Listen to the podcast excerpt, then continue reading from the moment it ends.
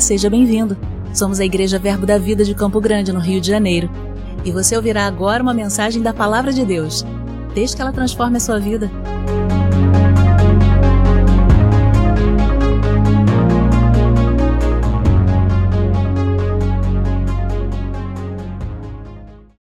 Boa noite, querido. Como é fácil nós amarmos a um Deus que ama o que é perfeito, que ama o que é correto, ele não simplesmente ama, mas ele quer que isso que é perfeito, que é bom e que é agradável, flua dele para as nossas vidas. Aleluia. O Senhor, a vontade dele é que a, a, sua identidade e o seu caráter afete o nosso modo de vida. Aleluia. Aleluia.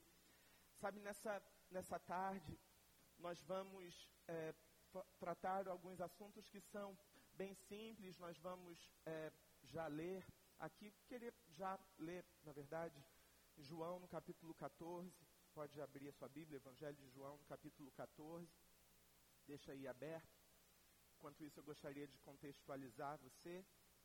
A partir do capítulo 13 de João até o capítulo 17, a gente vai ver ali Jesus tratando uma série de assuntos.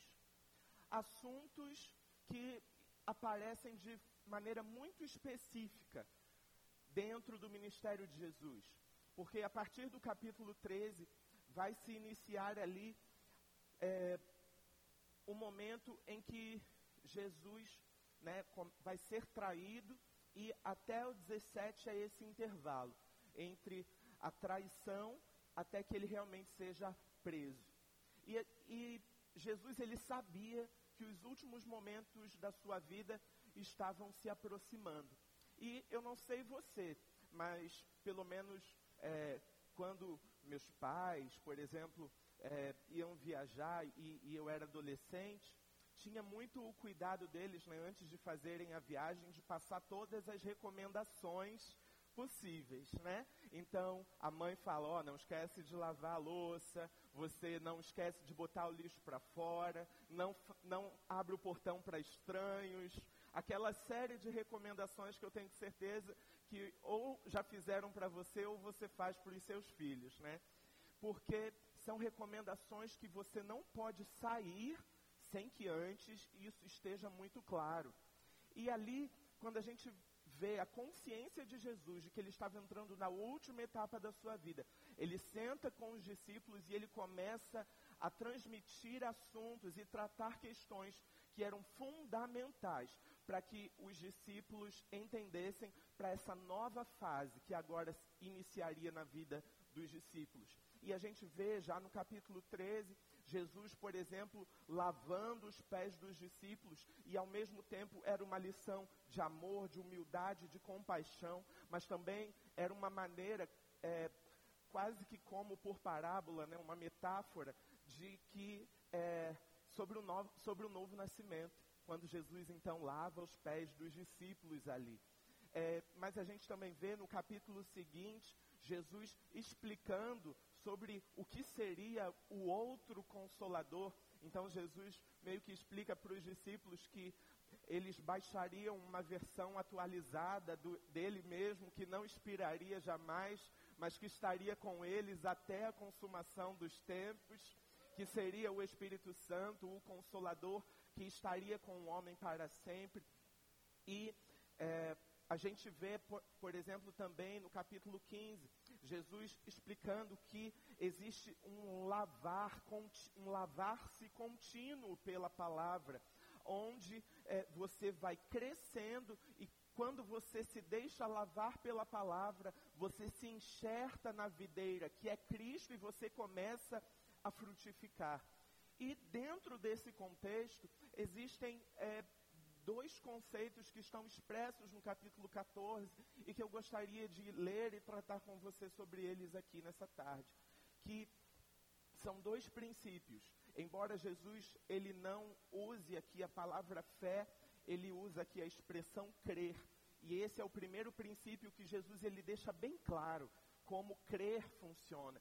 E um outro princípio que também está nessa passagem que nós vamos ler é amar, que, de, que na palavra está escrito que é pelo amor que nós seremos conhecidos, né? E também na palavra diz que o justo viverá pela fé. Então, se o justo, eu e você somos justos, devemos viver pela fé. E se nós seremos conhecidos pelo amor, a fé e o amor, crer e amar, eram dois temas que não tinham como não estar naquela, naquela última fase de Jesus, nas últimas recomendações antes de Jesus fazer a sua viagem para o céu. Amém?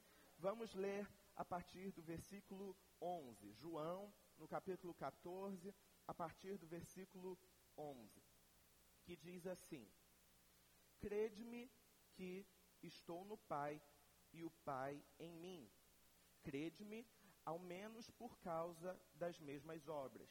Em verdade, em verdade vos digo, que aquele que crê em mim também fará as obras que eu faço, e outras maiores fará, porque eu vou para junto do Pai. E tudo quanto pedirdes em meu nome, isso farei, a fim de que o Pai seja glorificado no Filho.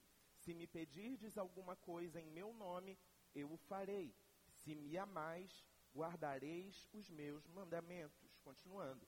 E eu rogarei ao Pai, e ele vos dará outro consolador, a fim de que esteja sempre convosco o Espírito da Verdade, que o mundo não pode, não pode receber, porque não o vê nem o conhece. Vós o conheceis, porque ele habita convosco e estará em vós. Não vos deixarei órfãos, voltarei para vós outros, ainda por um pouco, e o mundo não me verá mais. Vós, porém, me vereis, porque eu vivo, vós também vivereis. Naquele dia vós conhecereis que eu estou em meu Pai, e vós em mim, e eu em vós.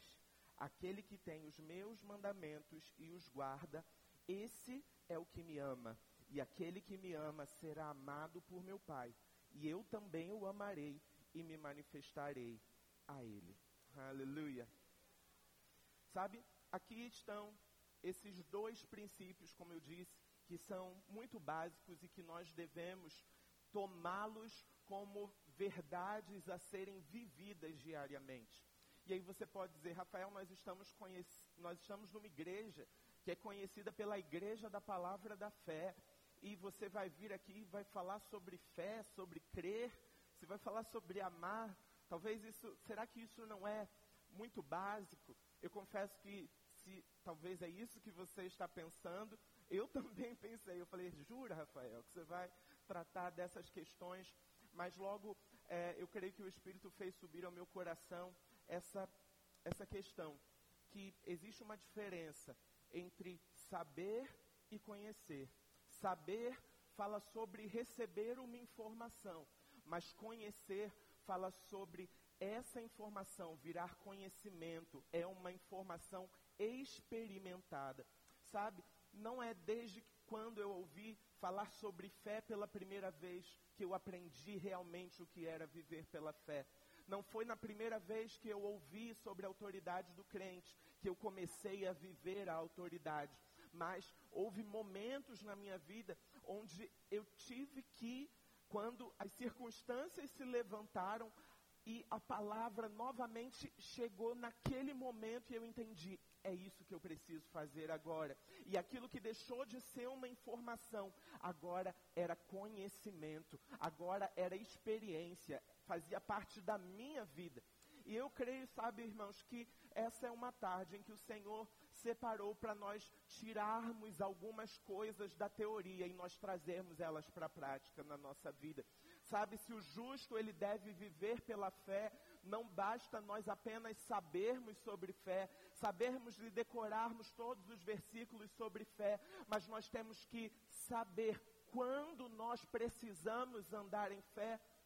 Sabe, não adianta nós sabermos sobre a autoridade do crente, é preciso que eu esteja alerta para quando o diabo começar a tentar colocar dedinhos na minha vida, eu seja ágil para me levantar e usar a autoridade que Cristo me deu. Essa é a diferença entre saber e conhecer.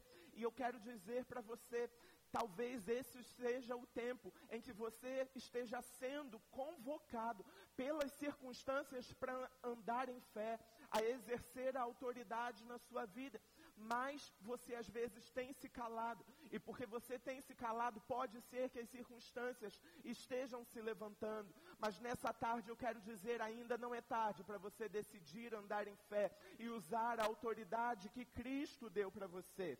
Aleluia. E no versículo 12 desse capítulo que nós lemos, diz assim: Em verdade vos digo que aquele que crê em mim fará também as obras que eu faço. Talvez quando a gente lê essa passagem sem a revelação da palavra, a gente pode parecer amedrontado ou que Jesus ele colocou um nível, um padrão muito alto para você viver. Mas eu quero dizer para você que não é para você se espantar com essa passagem, mas é para você vibrar com ela. Cristo ele queria te animar com o nível do sobrenatural que ele estabeleceu para você viver. Ele diz: leia a minha palavra, me conheça, conheça o que eu fiz, sabe o que eu fiz, você vai poder fazer também. e aí, cabe a nós nos lembrarmos daquilo que Jesus fez. Nós vemos, por exemplo, o primeiro milagre que Jesus realizou, né, que é, são nas bodas de Caná da Galileia, onde Jesus transforma a água em vinho. Talvez você pense, Rafael, que água que eu vou transformar em vinho? Mas que tal a gente talvez, né, ler a mensagem que está por detrás dessa passagem? O que a gente percebe ali era uma situação em que não havia, é, em que dinheiro não conseguiria resolver, esforço próprio não conseguiria resolver. O milagre entrou e agiu. Será que nós não podemos hoje olhar para as nossas vidas e reconhecer situações onde muitas vezes nós estamos perdendo noites de sono, estamos deixando medo entrar, ansiedade entrar, e, na verdade, Deus está falando naquilo que você não pode pelo seu esforço próprio, você pode levantar em autoridade e declarar a palavra. Aleluia. Tome isso, querido, como verdade para você.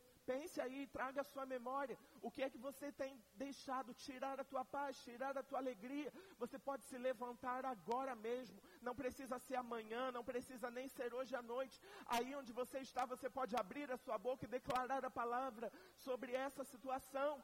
E todo natural tem que se dobrar diante da sua declaração. Aleluia, aleluia. Jesus, ele disse: Tragam, tragam as jarras, encham elas de água. E Jesus simplesmente levanta as mãos e ora e declara sobre aquilo. E o vinho que foi transformado ali foi algo que surpreendeu toda a cultura, porque os convidados disseram: normalmente a gente usa o melhor vinho no início, mas vocês deixaram o melhor vinho no final. Eu quero te dizer, querido, que quando você usar a autoridade que Deus te deu para você usar, você vai ter ainda um resultado muito maior do que aquele que você declarou. Porque o nosso Deus, ele consegue fazer além daquilo que a gente pede ou pensa. Aleluia, aleluia. Glória a Deus. Os resultados, queridos, serão muito maiores do que aquele que qualquer esforço humano seu poderia fazer. Sabe, talvez você esteja com alguma questão e você está falando da onde eu vou pegar o empréstimo, da onde eu vou tirar essa situação. E eu tenho essa instrução bem clara para dizer isso para você aqui nessa tarde. Não se precipite. Se Deus não te mandou dar esse passo, não dê. Porque você pode estar entrando numa situação onde a graça não vai te sustentar. Então, ao invés de recorrer a esforços, esforços humanos, e eu não estou dizendo que você não vai conseguir pagar esse empréstimo, nada disso. Eu, e isso é específico, talvez eu não esteja falando para todo mundo, seja para uma ou para outra pessoa, mas eu quero te dizer: existe algo de sobrenatural para você viver nessa situação. Jesus, ele andou sobre as águas. Esse é ou não é um convite para nós aprendermos a desfrutar do sobrenatural. Jesus, ele acalma a tempestade.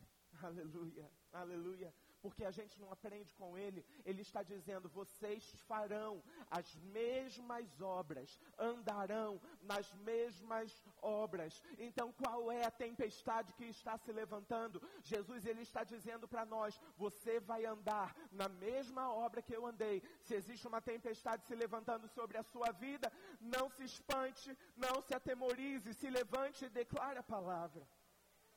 Aleluia. E eu quero te trazer a lembrança uma outra obra que Jesus fez, foi a multiplicação dos pães e peixes.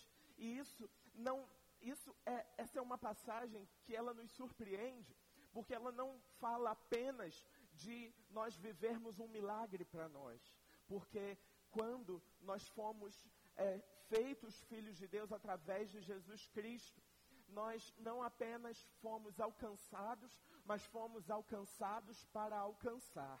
Então, quando a gente se lembra da multiplicação de pães e peixes, essa, esse é um convite de que a gente não se veja apenas como a multidão que espera ser alimentado por Jesus, mas a gente se vê como é, meio, como instrumento para que o milagre aconteça através das nossas vidas para abençoar outras pessoas.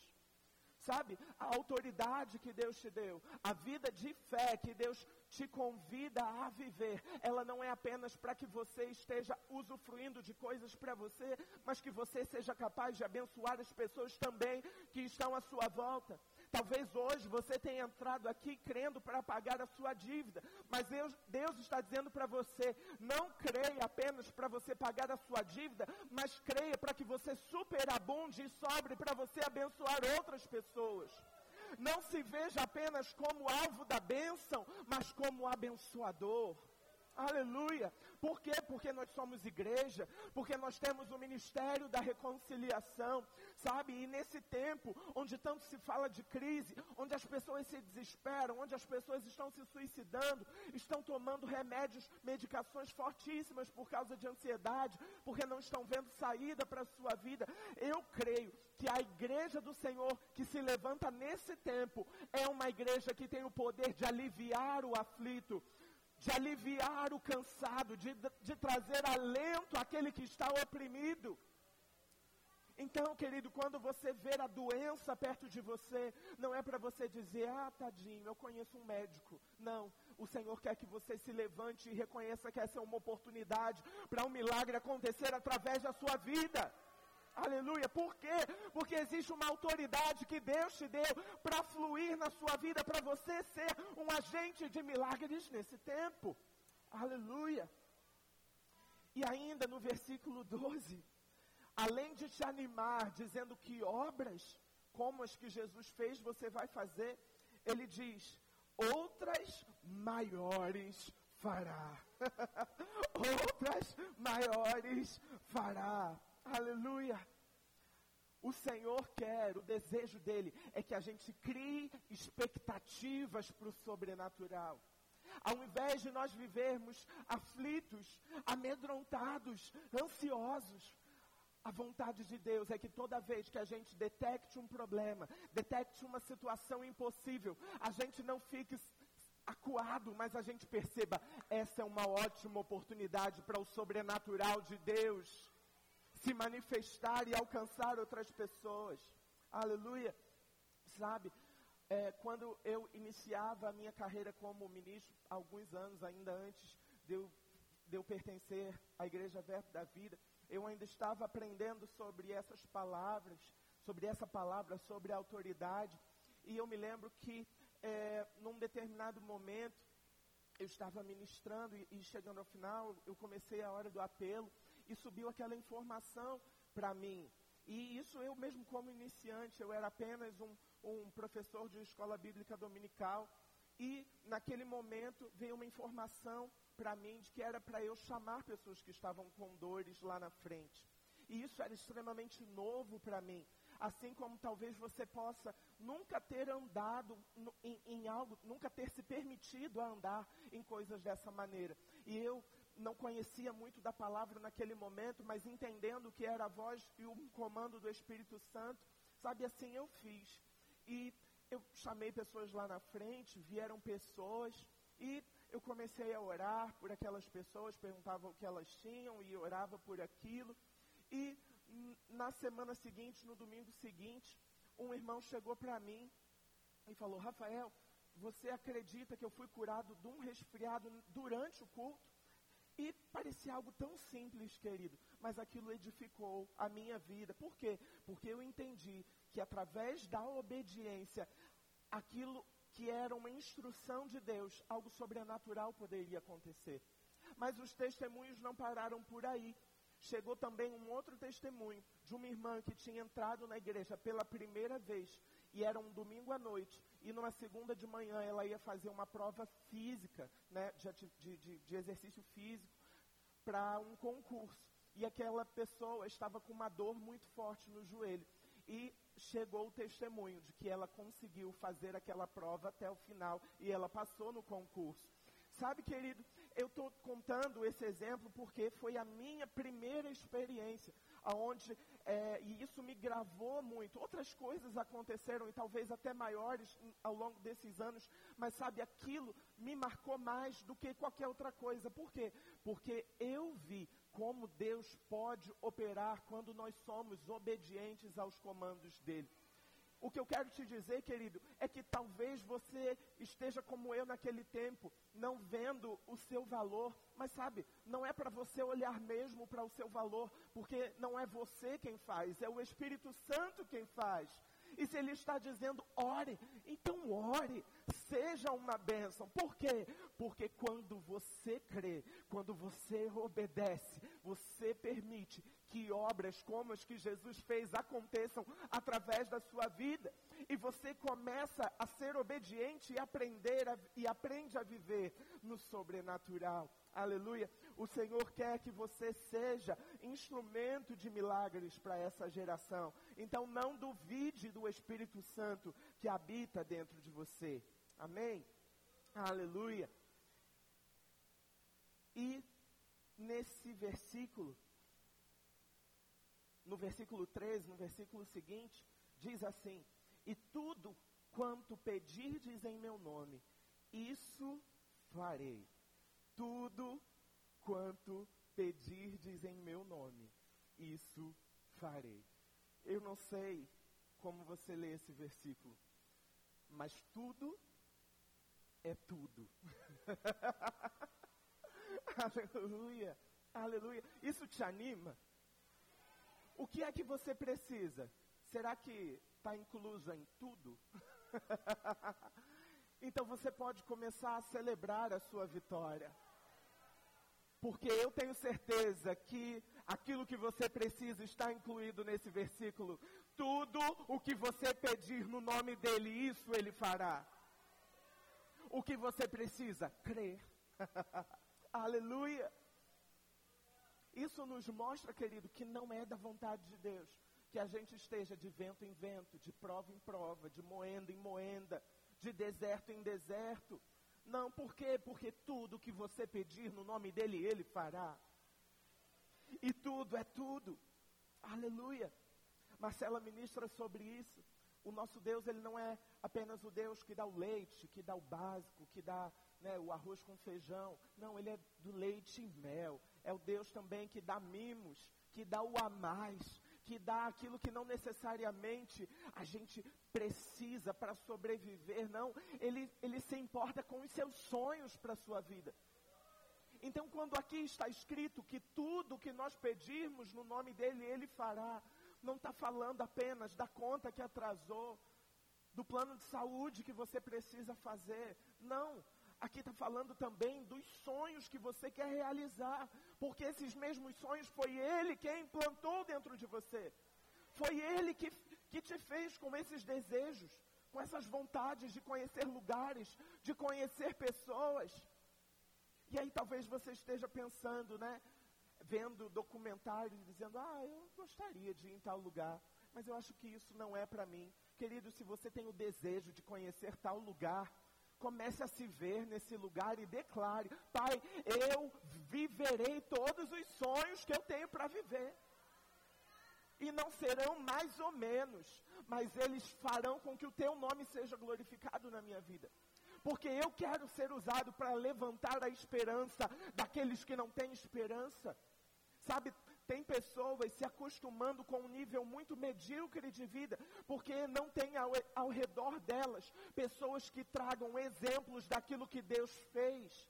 Então, nós não podemos nos acostumar com estilos de vida medíocres, mas nós temos que crer para aquilo que Deus deseja fazer na nossa vida. E quando a gente viver, a gente vai dizer para outras pessoas: você pode viver também. Porque o Deus que fez na minha vida, Ele pode fazer na sua vida também.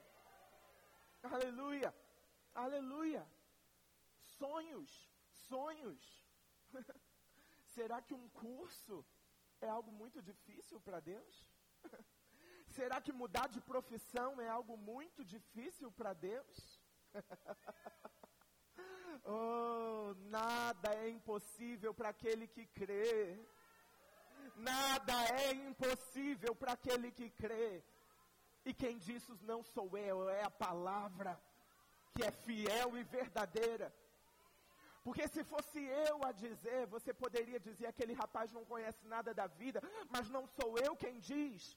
É a palavra que há mais de dois mil anos continua acontecendo nas nossas vidas. Se a palavra de Deus fosse mentira, o Evangelho já tinha virado esquecimento. Essa palavra, esse Cristo, tinha virado história, tinha virado lenda. Os deuses gregos viraram lenda. Os deuses romanos viraram lenda. Por quê? Porque eram historinha. Eram demônios. Mas o nosso Deus é verdadeiro. A palavra dele não deixou de fazer efeito. E não é na sua vez que ela vai deixar de fazer efeito. Aleluia.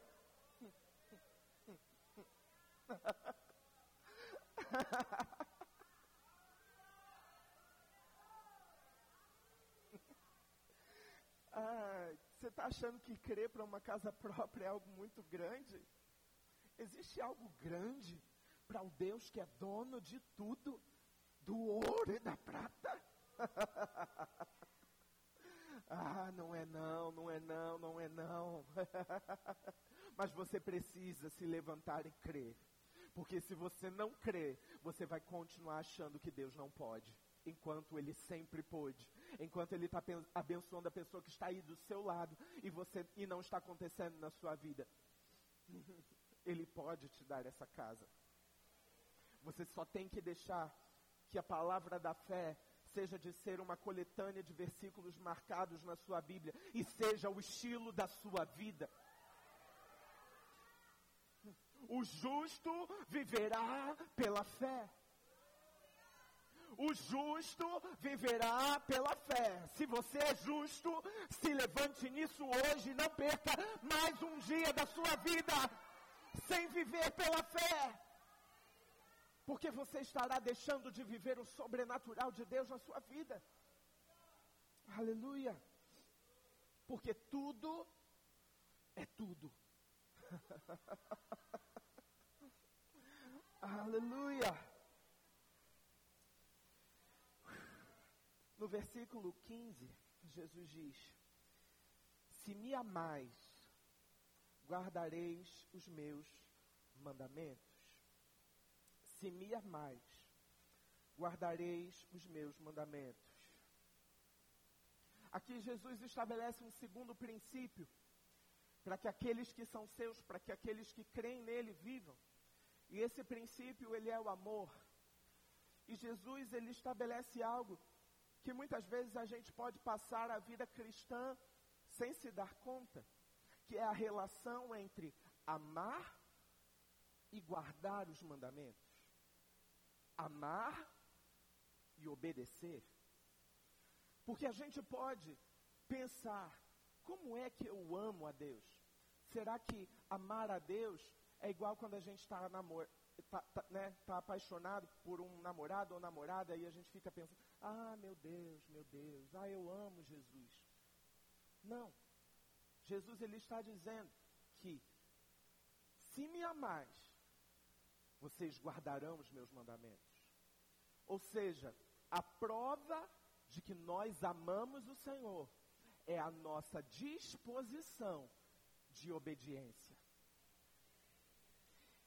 Sabe, às vezes me espanta, eu acho curioso, não necessariamente é um julgamento, mas às vezes quando saio da igreja, chego em casa, ainda está dando o fantástico, a, a última parte do encerramento do fantástico é a parte do esporte, aí sempre tem aquela parte que quando a pessoa faz três gols, ela pode pedir a música no fantástico. E aí é muito comum que a pessoa peça a música e às vezes aquela pessoa ela tem uma certa é, um certo sucesso, né, uma vida pública conhecida. E aí na hora de pedir a música, ela pede uma música evangélica bem raiz, né, uma música gospel bem raiz. E quando fala, o que, que você quer dizer? Ah, primeiramente eu quero agradecer, né? Um beijo para minha mãe, para meu pai, especialmente para você. Quero agradecer ao meu Deus, né? É sempre assim. E não, não que eu julgue essas pessoas, não é nada disso, mas às vezes, né, a Bíblia diz que pela, pelos frutos nós conhecemos a árvore. Então, nem sempre é uma questão de julgamento, é uma questão de ver os frutos.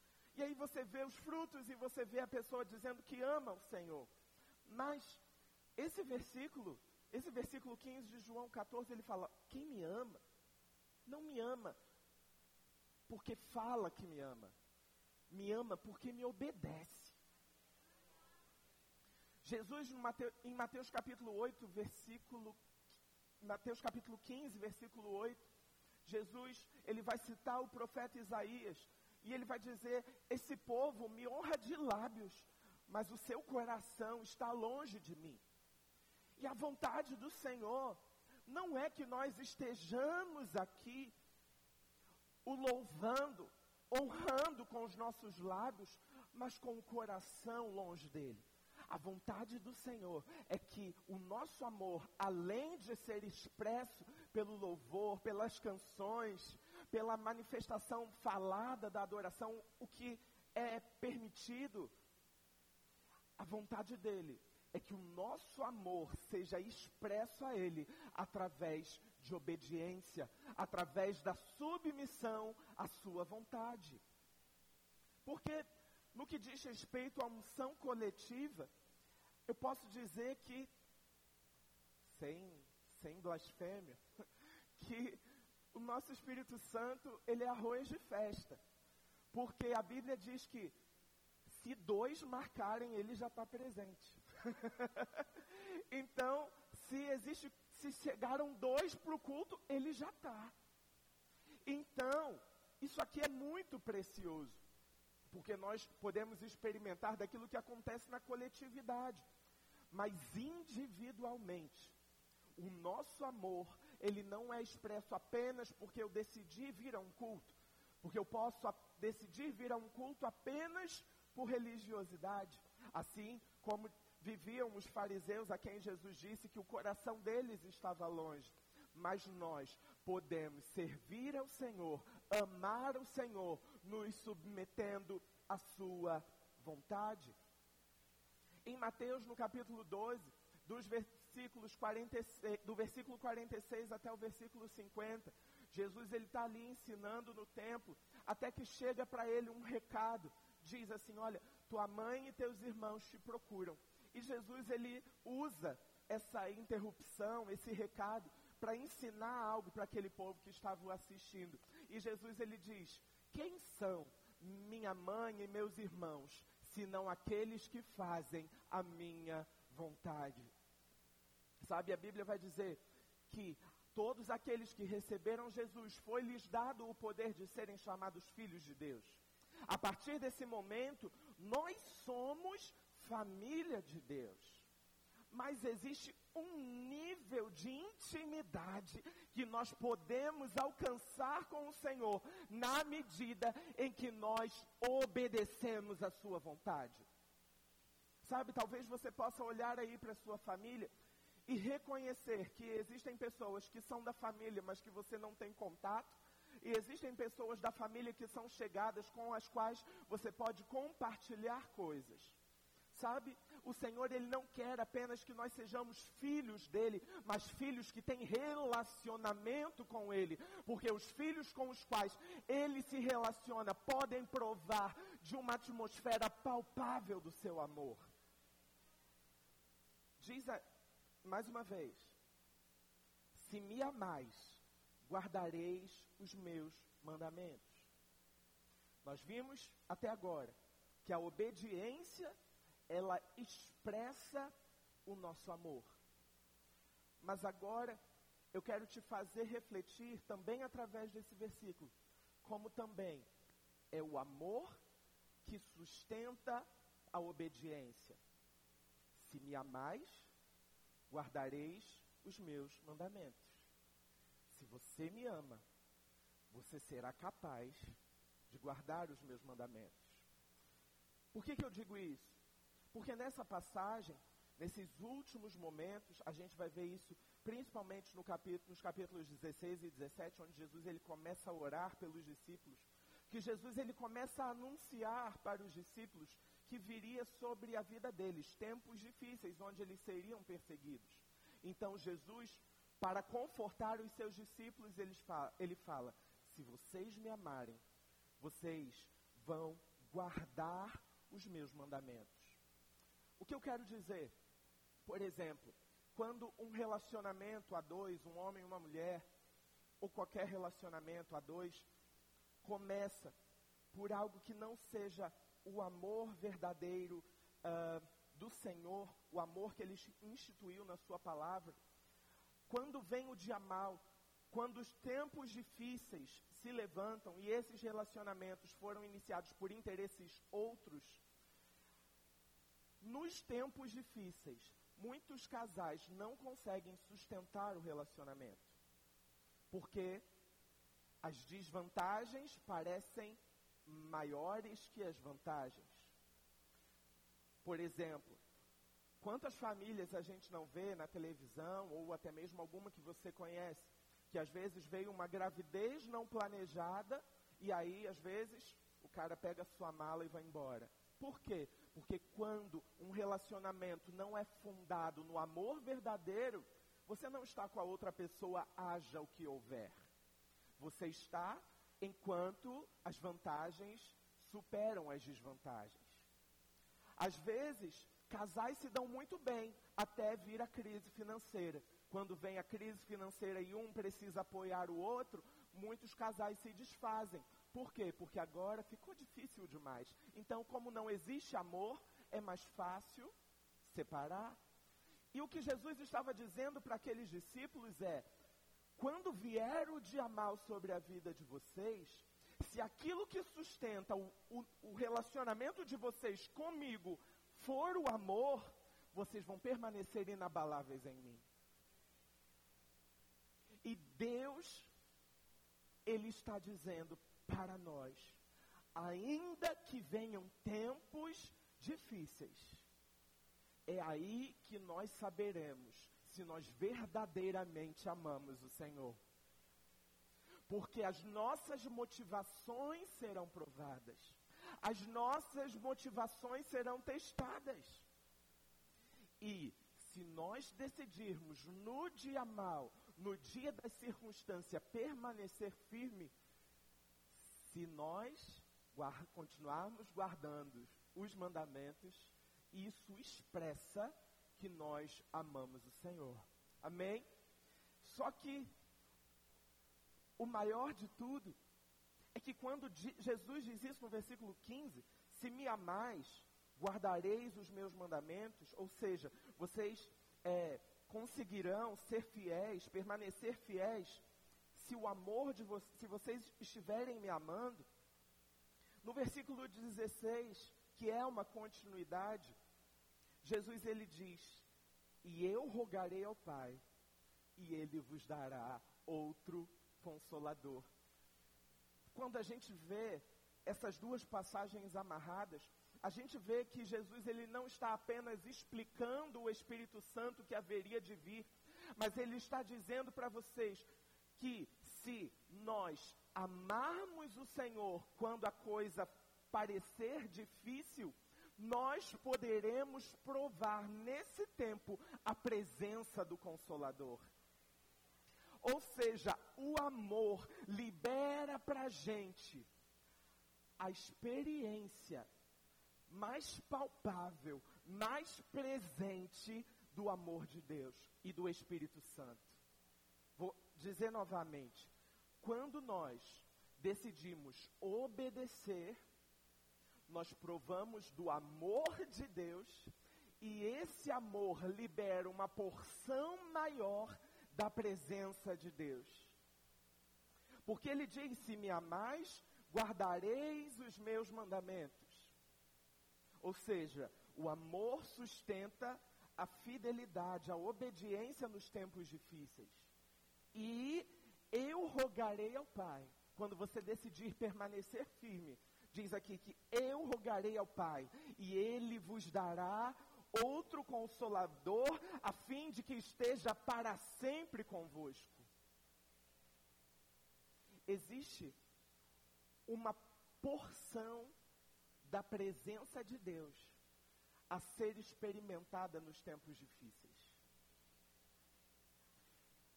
Quando a gente lê, e agora eu quero pular para o versículo 21, que diz isso tudo junto. Aquele que tem os meus mandamentos e os guarda, ou seja, aquele que me obedece, aquele que persevera em fidelidade, esse é o que me ama. E aquele que me ama, aquele que obedece, será amado por meu Pai.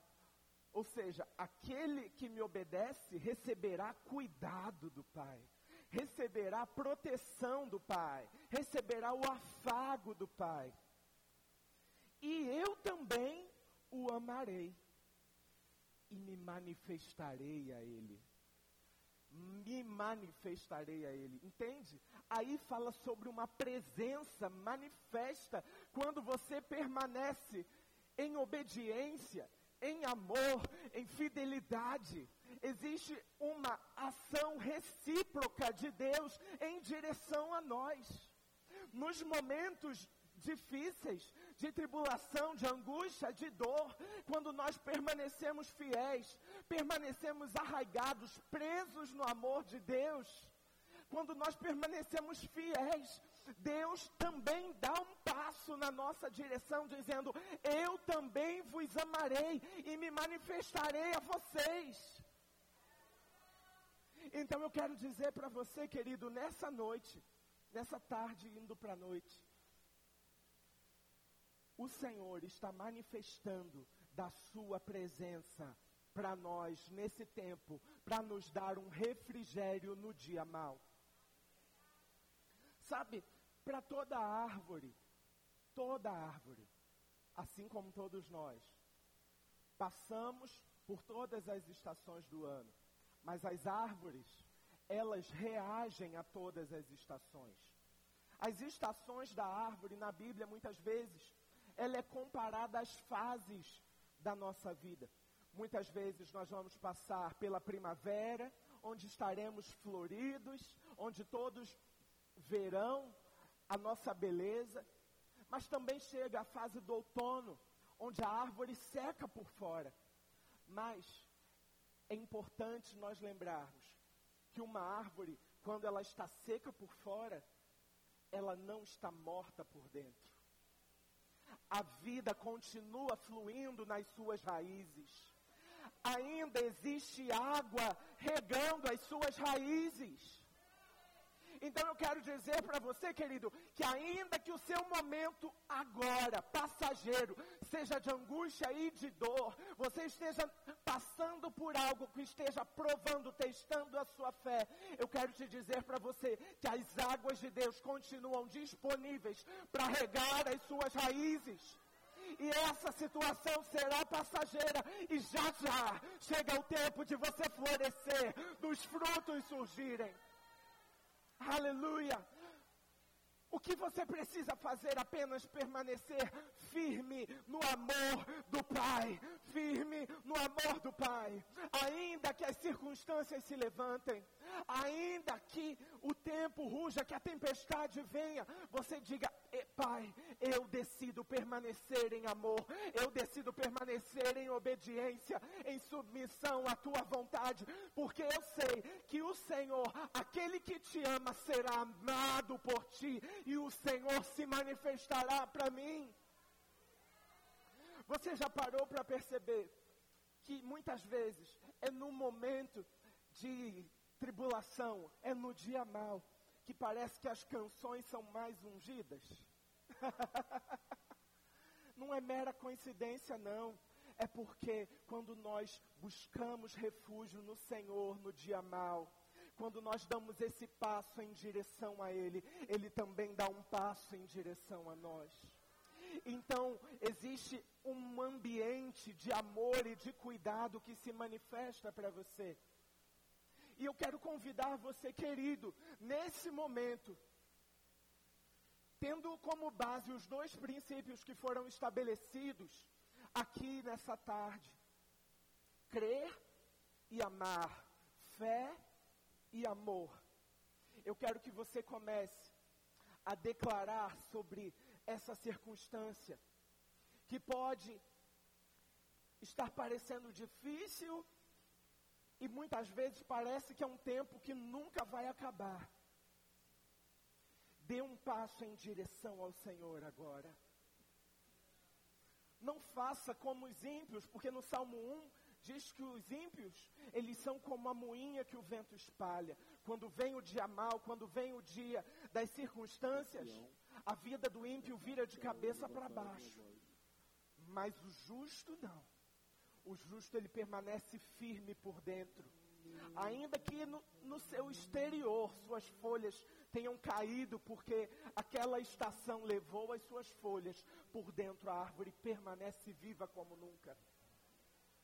E eu quero dizer para você que veio aqui, que recebeu essa palavra e que talvez, mesmo essa palavra sendo tão simples, você reconheceu que existe algo que foi para você.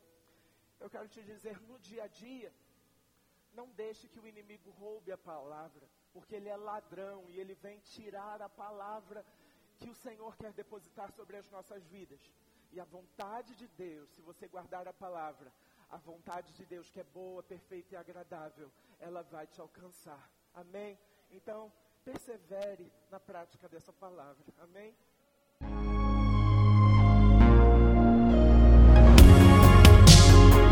Ouça outras ministrações em nosso site verbodavida.com barra Campo Grande RJ. Nos acompanhe também em nossas redes sociais, Facebook, Instagram e YouTube. Seja abençoado na prática dessa palavra.